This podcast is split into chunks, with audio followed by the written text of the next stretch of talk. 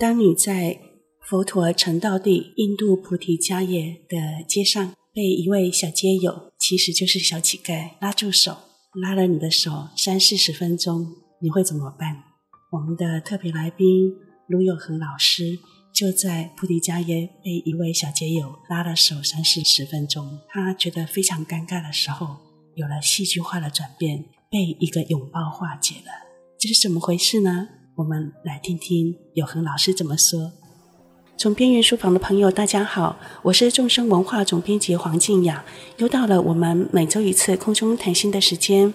这次，我们一样要邀请到上周跟我们分享印度朝圣经验的卢有恒老师，继续跟我们分享他在印度菩提迦耶去拜访如心法师的经验。那首先，我们还是先请有恒跟大家打声招呼。各位听众，大家好，我是有恒。好，有恒，我们上个礼拜如果没听到的朋友，我们补充一下有恒的经历啊。有恒他是生生文化创办人，生生命的生，第二个生是声音的声。那生生文化他的嗯事业的志愿是为世界念诵利益众生万物的作品。那有恒也是恒菩提工作室的导师，那他的愿景也很感人哦，是愿意恒常菩提心陪伴众生，安定身心，发掘生命道路，安度死亡。这几句话可以直接替换成菩提心三个字。那我们接着这个礼拜要继续聊聊。有恒到呃印度去呃修学跟朝圣的部分，那朋友们，如果你是这个礼拜才开始听，建议你一定要往前去听上个礼拜的内容，因为上个礼拜有恒分享了非常震动人心的故事，就是他在印度智慧林敏珠仁波切讲授月光大手印的时候，曾经目击了一场法友在现场因为心脏病发，然后当场往生，呃仁波切为他。现场修持破瓦超度，法友为他啊、呃、当场安住紫心送行的这样一个特殊的经验，以及带给他的提醒以及启发。那这个事件其实最近在法友之间啊、呃、一直都有都有谈论，但有恒是我第一位遇到愿意。能整理自己的感受，公开跟大家分享的，大家似乎还在受到震撼当中，不晓得怎么讲它，所以很谢谢有恒愿意整理出来跟大家分享。这个礼拜我们继续谈到另外一个重点，就是呃，有恒去菩提迦耶拜访了如心法师，那如心法师也是总编云书房啊、呃、蛮熟悉的一位师傅，因为呃师傅也来过两次接受我们访谈，介绍了如心法师在菩提迦耶的事业，就是。如心法师在菩提迦耶，他成立的阿难爱心小学，为首陀罗，就是印度种姓制度底层的贱民，他们的孩子小乞丐，创办了一个免费上学的爱心小学——安娜爱心小学。然后，他也为弱势中的弱势，菩提迦耶的孤儿，尤其是女性孤儿，创办了慈心孤儿院。这个部分，我们之前请。如心法师来介绍过，有恒这次也特别去啊、呃、参访去供养哈啊、呃、这这两个地方，我会特别希望请有恒来聊聊去拜访如心法师的孤儿院跟爱心小学，是因为有恒他具有在 NGO 组织做国际发展的这样一个工作经验，那跟纯粹从佛教、从宗教或者慈善事业的。观点去看，或是不一样的，具有不同的视野跟角度，也很希望有恒能够分享他的经验。我们首先第一个题目就是要请有恒介绍一下这次去拜访这两个地方的经验，有什么地方让你印象特别深刻？那你当初为什么会想要去呢？动机是什么？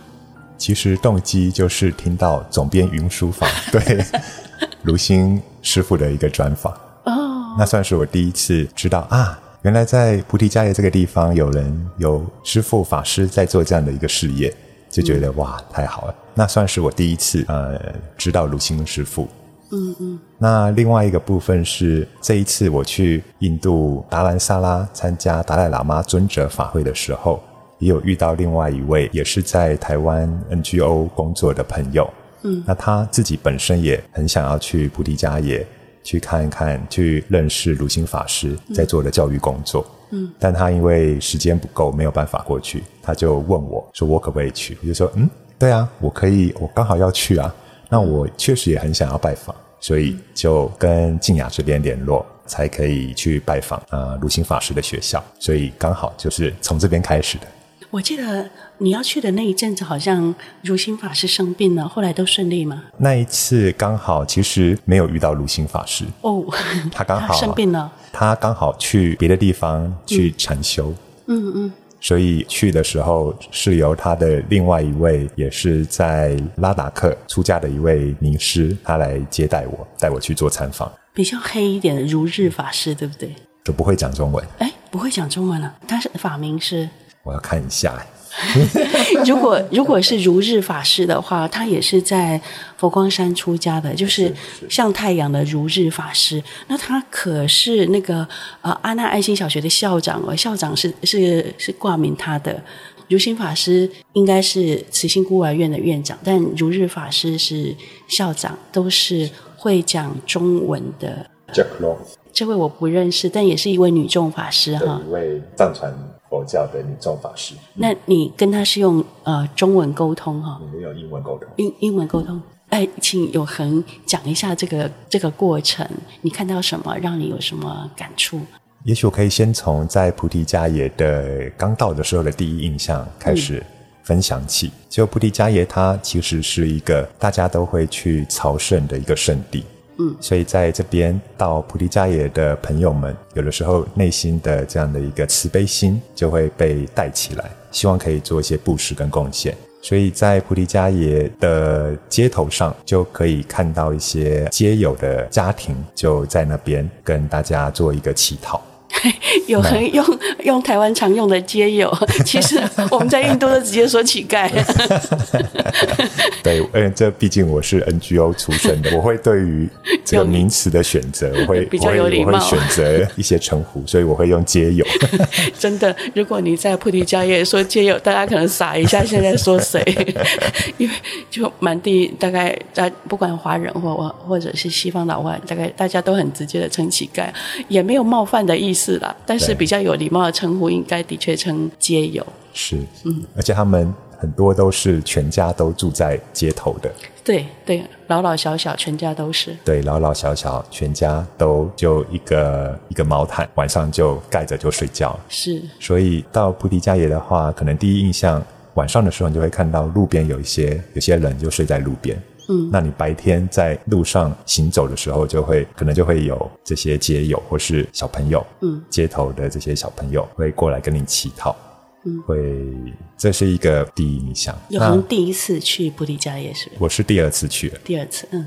那其实我在去之前就已经跟呃卢兴法师联系好，要去做参访，嗯，嗯，所以我在参访的当天，其实有去买一些东西送给学校的学生们。嗯，所以我去找啊、呃、文具店，嗯，我想要去买买铅笔，嗯，那在这个找文具店的这个路途中，就有一个大概四五岁的一个一个小男生，他就看到我就跟我乞讨，就希望我给他给他一些钱。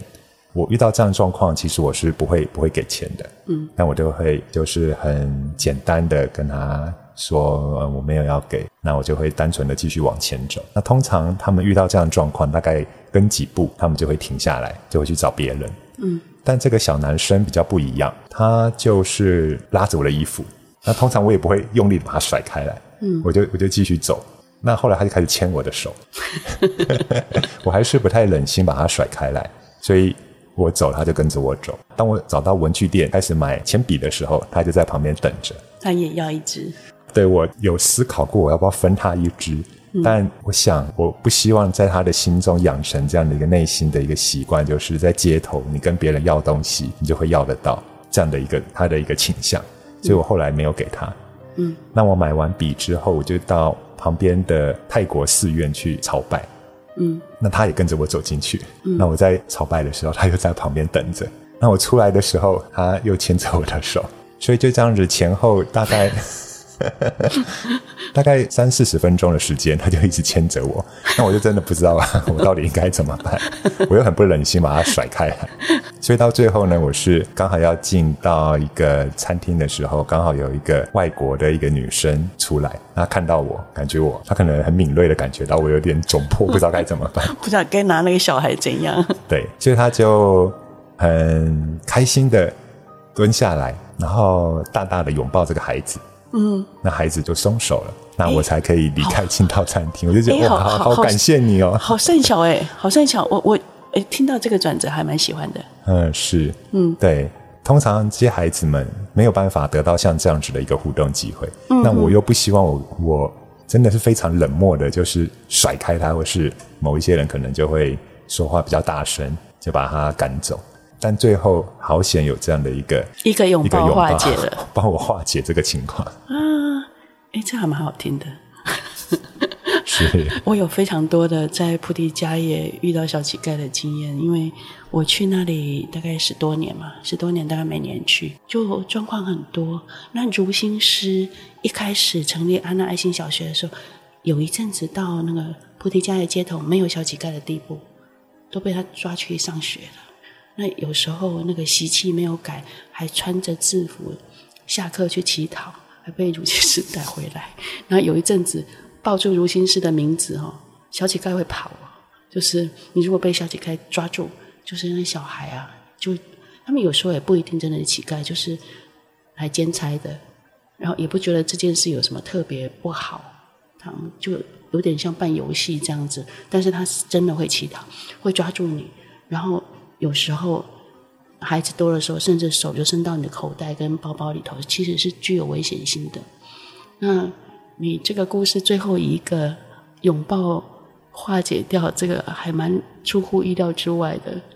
是，对，刚好就在我要去参访学校的前一刻，嗯，就有这样子的一个互动，所以呃，就真的让我觉得，在当地如果能够有一个有一个学校，能够让这些孩子。有不同的可能性的话是很重要的。对，特别是那些底层的孩子哈，贫穷跟乞讨经常成为世袭，因为他们的种姓制度很严，到现在都还很严重。那首陀罗就是那个种姓底层贱民的小孩跟乞丐的小孩，他们通常没有受教育的机会。那受教育就会改变，他们就就会有比较好的工作的机会。其实这是改变命运一个很很关键的的，就是能够受教育对他们是很很关键的一项改变。所以如心师他做的事情，经常是去说服那些乞丐父母，劝他们给孩子一个不同人生的机会。那后来这些父母其实是愿意的，就是以前没有人给他们这个机会，现在有人愿意，那他们过得苦一点，他们还是愿意让孩子去上学。是。所以刚好在这一次呢，就有机会去参访、去拜访，在菩提迦耶正觉塔，大概开车大概二三三十分钟车程，他们如新师傅刚新成立的一所学校，这间学校就呃大概成立大约一年左右。哦，新的。对，是新的，而且是距离正觉塔最近的一间。嗯，它其实有非常多间的学校，服务很多的孩子。现在十几间了，对不对？呃，我印象中他好像有十五间哇，那大概有三千人左右的孩子。哦，我每次都很替他担心这样子，但是师傅总是在说，只要这些孩子们的福报还在，学校就办得下去。所以我我觉得如心法师说的，因为相信因果业力，所以他做这些事做得很放松，这都是让我很感动的、很如法的观点。我们有时候会焦虑，其实是因为对因果业力不够相信。对，我觉得这一个部分，其实可能也会呼应到接下来我们也可以聊一聊到，就是关于佛法跟 NGO 工作的一个比较不一样的部分。嗯，那如果我们先回到关于我到了这一间学校的一些经验的话，在这间学校里面，呃，是有看到法师用大家的捐款盖出呃教室。嗯。那这个教室里面呢，是有太阳能发电的，所以他们是有电力的。嗯，这个教室它也是砖瓦的建筑，所以它不是一种呃很临时的这样的一个建筑物。嗯，同时它有厕所，这点还蛮重要的。嗯，在印度其实厕所并不是那么普遍的，特别是对这些街友们，他们可能更没有办法有使用厕所的一个，或是容易使用厕所的机会。特别是对于小女生或是青少年而言，嗯、厕所是很重要的。那当他们的生理期来的时候，可能要在厕所里面做一些生理期用品的更换。如果没有厕所，他们可能就没有办法去上学。有些女孩，她们如果学校没有厕所，她们是选择不去上课，在生理期期间。另外，他们在学校里也是有水塔跟呃干净的用水的。嗯，所以这些方面就是看到学校都有做起来。同时，我到了现场之后，这个学校里面大概有两百四十位学生，所以让我有点受宠若惊的是，我刚好去那一天，他们全部都坐在教室外面等我。贵宾，我有那么重要吗？他们就很很守秩序的，好好的坐在那边。我心里就想，好险，我有买礼物。可以看到孩子们身上都有穿如新法师他们发的制服。嗯，所以都是维持的干净整洁。在把铅笔发下给孩子的过程中，其实我个人是希望由老师来发，不是由我来发。但后来在他们的盛情邀约之下，我就开始发铅笔了。跟你让你跟他们直接结缘，嗯，呃，是。那也因此有近距离的观察，跟孩子至少短暂的接触的机会。嗯，所以可以从这个机会里面可以看到孩子们都是放松的、开心的，整个的身体外观的状态观察起来都还是都是健康的。嗯，那都是一个整洁的状态。嗯，所以我觉得孩子们在那边是有受到很蛮好的一个对待的。嗯，那在现场大概也有六七名的老师还有校长。嗯，他们在那边也是跟我有一些互动。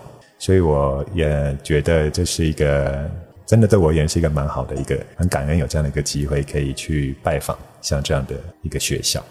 有呃跟他们一起吃饭吗？我去的时候没有吃饭，而我去的时候刚好是周末的时候。哦。那他们周一到周五都有正式的上课。嗯。呃，像数学课啊。或是其他的不同的课程，嗯、那我去的那一天刚好就是他们的游戏日，我就觉得哎，真不好意思让你们一直等我，不然你们早就可以出去玩了。所以后来他们领完我发的东西之后，他们就就在旁边去玩了。所以我刚好在他们去旁边玩的时候，我也有看到，其实，在教室旁边的社区，其实距离很靠近。嗯，那这些社区，他们基本上就是茅草屋跟铁皮屋。嗯，也就代表了在这个社区里面的家庭，他们的经济状况或者他们的社会地位，可能是相对比较比较辛苦一些。就跟其他如果住在砖瓦房子里面的家庭的一比，就可以知道他们是不同的处境的。所以，其实我想那边的孩子就可以来到这边上课，就是也是一个很直接的一个观察。首陀罗的小孩啊，首陀罗本来就是印度的经济弱势的，从事的都是。劳动工作，或者是出工，或者是清理粪坑之类的，嗯，比较嗯不是很干净的工作，这样就是相对是辛苦，所以他们让孩子去上学这件事，对他们意义特别重大。在印度，其实就我这一次的去接触，就在印度，他们其实是有孩子是可以去上他们的公立学校的。对。就如心法师他们的学校，就是在公立学校课程结束之后，下午的时间，孩子们可以来到这边做一个更多的、更进一步的学习，而且他们可以在这边留到比较晚，让孩子有个地方去。那其实这有几个面向，对家庭而言是好的。像第一个面向是，如果孩子们一放学就要回家，但家里面要么就是有人，有一个大人必须留在家里面去等孩子、照顾孩子，那这样就代表父母或是成人们就少了一个人去工作了。那这样对家庭收入会有影响。第二个是，如果有学校可以去的话，他们有更进一步的学习的机会。在这样的一个呃学习的过程里面，如果学校是一个好的环境的话，他们会受到一个良好的一个对待。嗯，还有像是其他的，像我刚刚提到，在学校里面有干净的饮水，有厕所，可以穿着制服，对他们的这个生活感的建立和学习的这样的一个激励是很好的。所以我觉得，像法师他的学校，他可以让孩子们在一般的公立学校之外有个地方可以去，可以在如心法师的学校学习。而且另外，其实学校是可以作为一个类似生活的一个支援网络。所谓的支援网络是，如果家里面有什么紧急的状况发生，他们可以回到学校这边去寻求另外的一些生活的协助。所以，像我最近有看到鲁心法师在他的呃脸书上面有发布，就有一个孩子好像从高处摔下来受伤了，哦、所以他就把他送去医院去协助他。嗯、那如果没有像这样的一个学校存在的话，可能自己家庭里面如果没有钱送孩子去医院，那可能就做不到了。所以，其实像这样的学校有很多不同的面向，是可以支持一个家庭和孩子的。他还有包括一个部分是，有些手陀螺的孩子怕去上一般的小学，因为会被霸凌。有些还蛮严重的，因为小孩子也有种性观念，这个我们很难想象。但在印度，他会这样子，甚至厨师是手陀螺的话，小孩子甚至会拒吃他做的饭。那如果你的同学是手陀螺的话，有人会觉得好像欺负他是理所当然的，所以有些孩子会怕到不敢上一般的小学。这也是为什么如新师办的那个学校对这些手陀螺的孩子或小乞丐是特别重要的。那你这次有没有去参访孤儿院？这一次没有机会，所以就刚好只有去拜访学校而已。哦，那个孤儿院好像像搬家了，是搬到比较离菩提家也好像。要稍微远一点的地方，也许希望以后有机会再去拜访。嗯嗯，我接着想要请呃有恒聊聊，就是在食物上面哈，因为你曾经有在 NGO 无国界组织担任国际发展的工作嘛哈，也同时您也是一个学佛的人，这两者哈，你觉得说在食物上有没有什么相同或不同？有没有冲突的地方？又或者是说互相争议、互相加分的地方？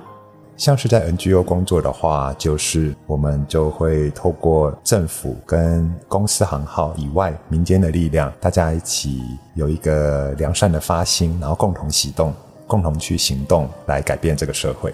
嗯，那我觉得学佛的话，一个很重要的就是一个呃，带着一个慈悲心，同时带着一个智慧。一起去行动，来改变我们的生命。嗯，所以从这两个不同的角度来看的话，其实是有类似的，就是一个良善的一个发心，有智慧或是有方法、有步骤的方式去做一些事情，去改变，去利益众生。我觉得在不同的地方，像是在 NGO 工作的话，如果时间久了，呃，面对的这样的一个。想要改变的社会的一个状态，有的时候会身心疲惫，会身心耗竭、崩奥。哎，一般人觉得，哎，好像无国界组织还比较有架构、有条理，然后好像呃，在佛法世界不尽然，但是反而有很感受到的，其实是感觉会有一种耗竭感。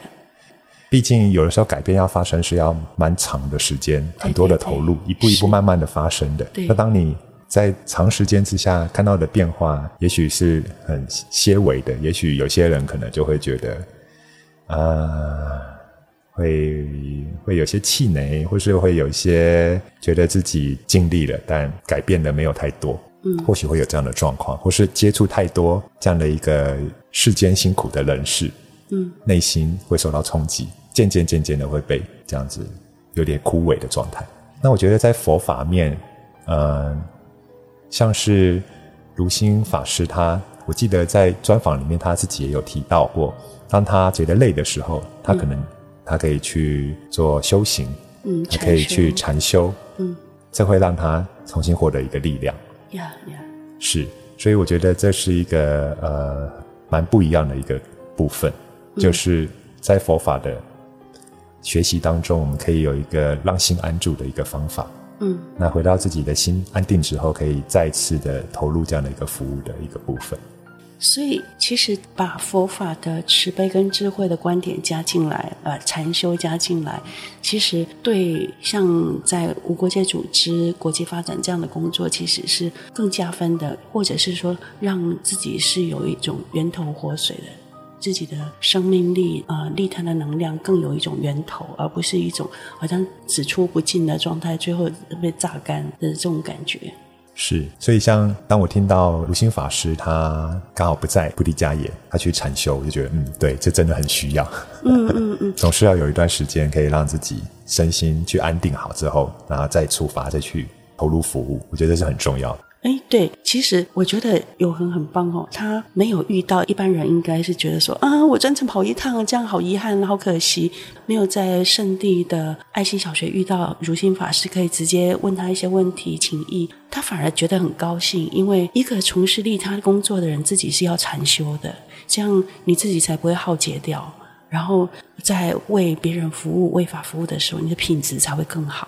所以，当他听到他去做个人的禅修，哎，他很高兴。那我觉得，我们其实听到这里也可以提醒自己，就是不管你做什么工作，可能用禅修来恢复自己的元气，这一点仍然很重要。不管多忙，都要留一点时间给自己的修持，留一点时间给禅修。那个不是浪费时间，而是反而是更珍惜你的工作的。那今天分享时间也是很快就到了，我们最后还是要请有恒来帮我们带一座小禅修，来结束今天的分享。好，那现在请大家可以轻松的坐着，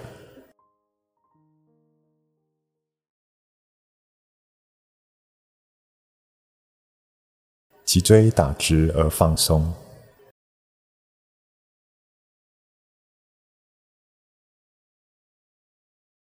回到呼吸，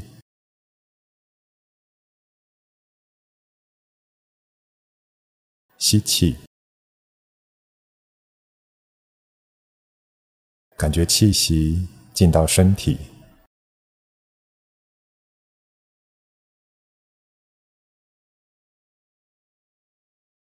吐气，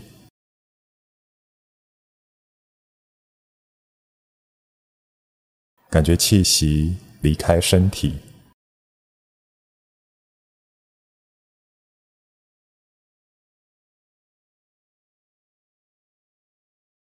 邀请你观想一位你敬佩的对象，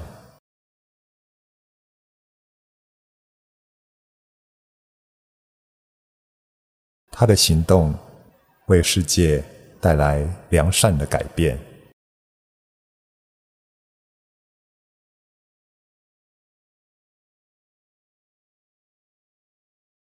像是如心法师，或是其他打动你的人，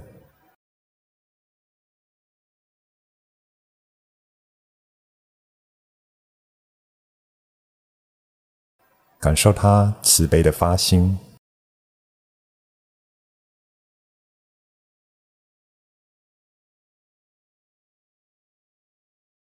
感受他智慧的行动。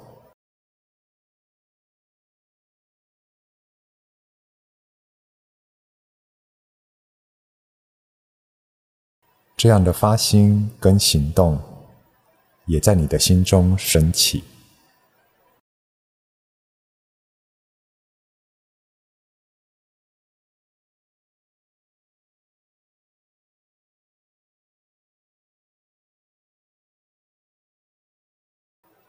吸气。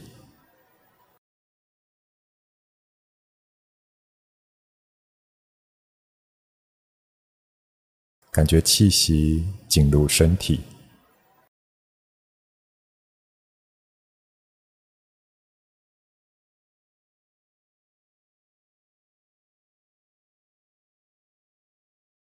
吐气，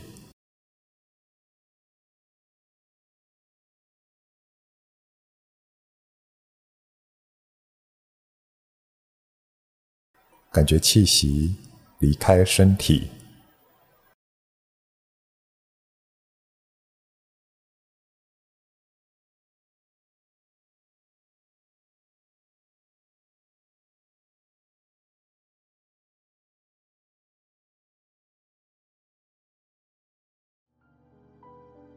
感谢您参加今天的小禅修。谢谢永恒的带领，永恒带领我们体验了一次慈悲的小禅修，大家应该觉得很放松、很舒服啊。尤其是如果你有在慈悲上面觉得你很敬仰的对象，你可以去呃思维他所做的，或者是想起他的所说的话，他所示范的，然后当成我们的所缘境，这也是很好的。谢谢永恒。那我们今天就分享到这里，放下放松，让心休息，找回最好的自己。总编云书房，我们下周见。